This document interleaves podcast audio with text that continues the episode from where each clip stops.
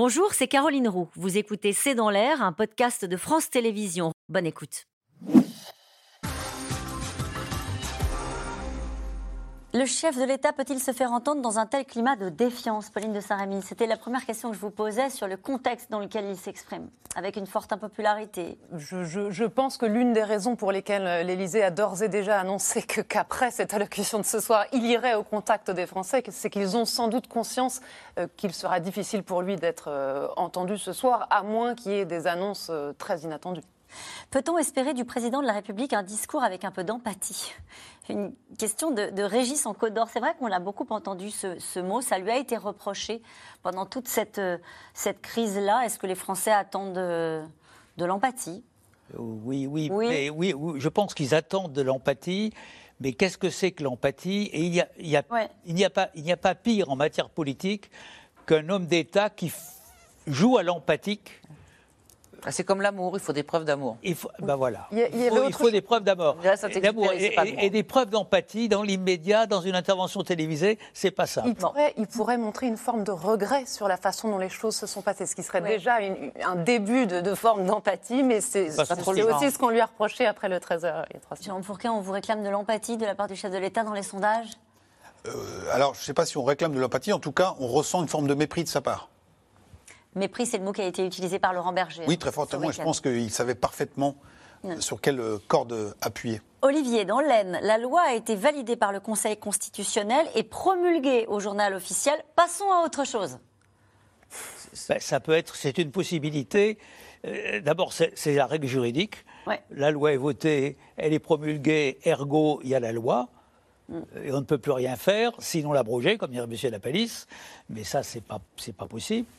Et, et- et- et donc, le passons à autre chose, c'est ce sur quoi va jouer le président de la République, sans en faire trop, parce qu'il ne faut pas en Mm. Faire trop sur ce thème-là, mais de dire il est de l'intérêt de traiter, et sans doute de manière différente, un certain nombre de sujets qui aussi vous concernent, que ce soit le pouvoir d'achat, euh, que ce soit la, la qualité des services rendus, l'éducation, l'hôpital. Cette question de Vincent en Moselle. Si Emmanuel Macron annonce des concertations, qui va le croire?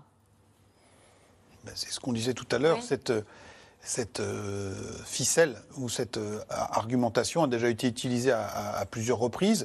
Euh, L'ensemble des organisations syndicales ont exprimé le fait qu'ils avaient été très mal reçus et, et traités. Euh, on a aussi les associations d'élus, l'association des maires de France, Oui. euh, qui considèrent également qu'on est toujours sur un fonctionnement très jupitérien.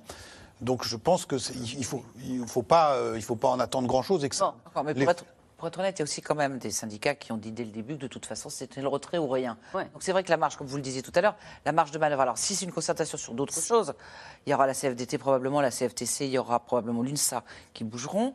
Mais si l'idée c'est de toute façon de faire de la politique et de considérer que Oui. ne peut rien obtenir d'Emmanuel Macron, il y aura aussi de la politique qui jouera. Oui, une remarque. Emmanuel. Macron, dès l'origine, son premier livre qu'il avait publié, bon, qu'est-ce qu'il disait? Il disait les syndicats ont leur place, Oui. toute leur place dans l'entreprise, Pardon. dans les fédérations professionnelles, mais pas au niveau interprofessionnel, car les sujets sont d'une telle importance qu'ils relèvent du politique.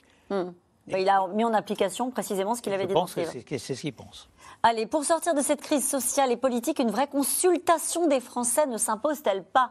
On entendait tout à l'heure Pauline de Saint-Rémy et euh, Xavier Bertrand dire il faut à un moment donné revoter, repasser devant le suffrage.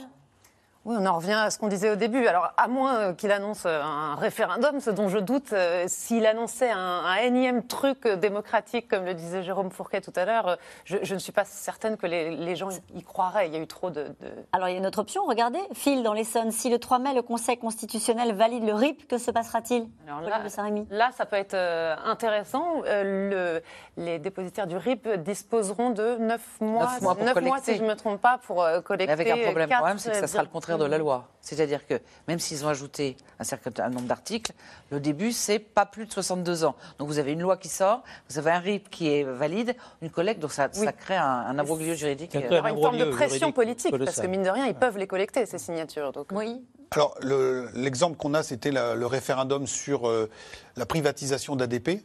Et ils sont, les, promoteurs de, cette, de ce référendum sont arrivés à collecter 1 million 100 000 signatures, ce qui n'est pas rien.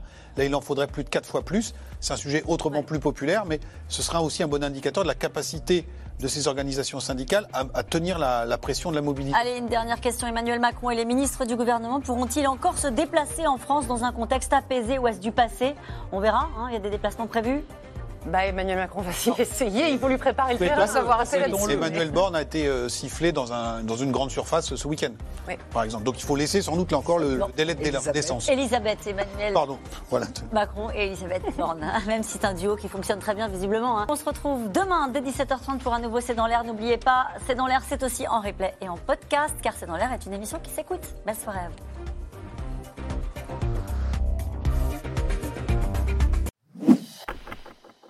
Merci d'avoir écouté C'est dans l'air. Comme vous le savez, vous pouvez désormais écouter l'intégrale, mais aussi l'invité ou vos questions à nos experts. Tous ces podcasts sont disponibles gratuitement sur toutes les plateformes de streaming audio. Et pour le replay vidéo, c'est sur France.tv, bien évidemment. À bientôt.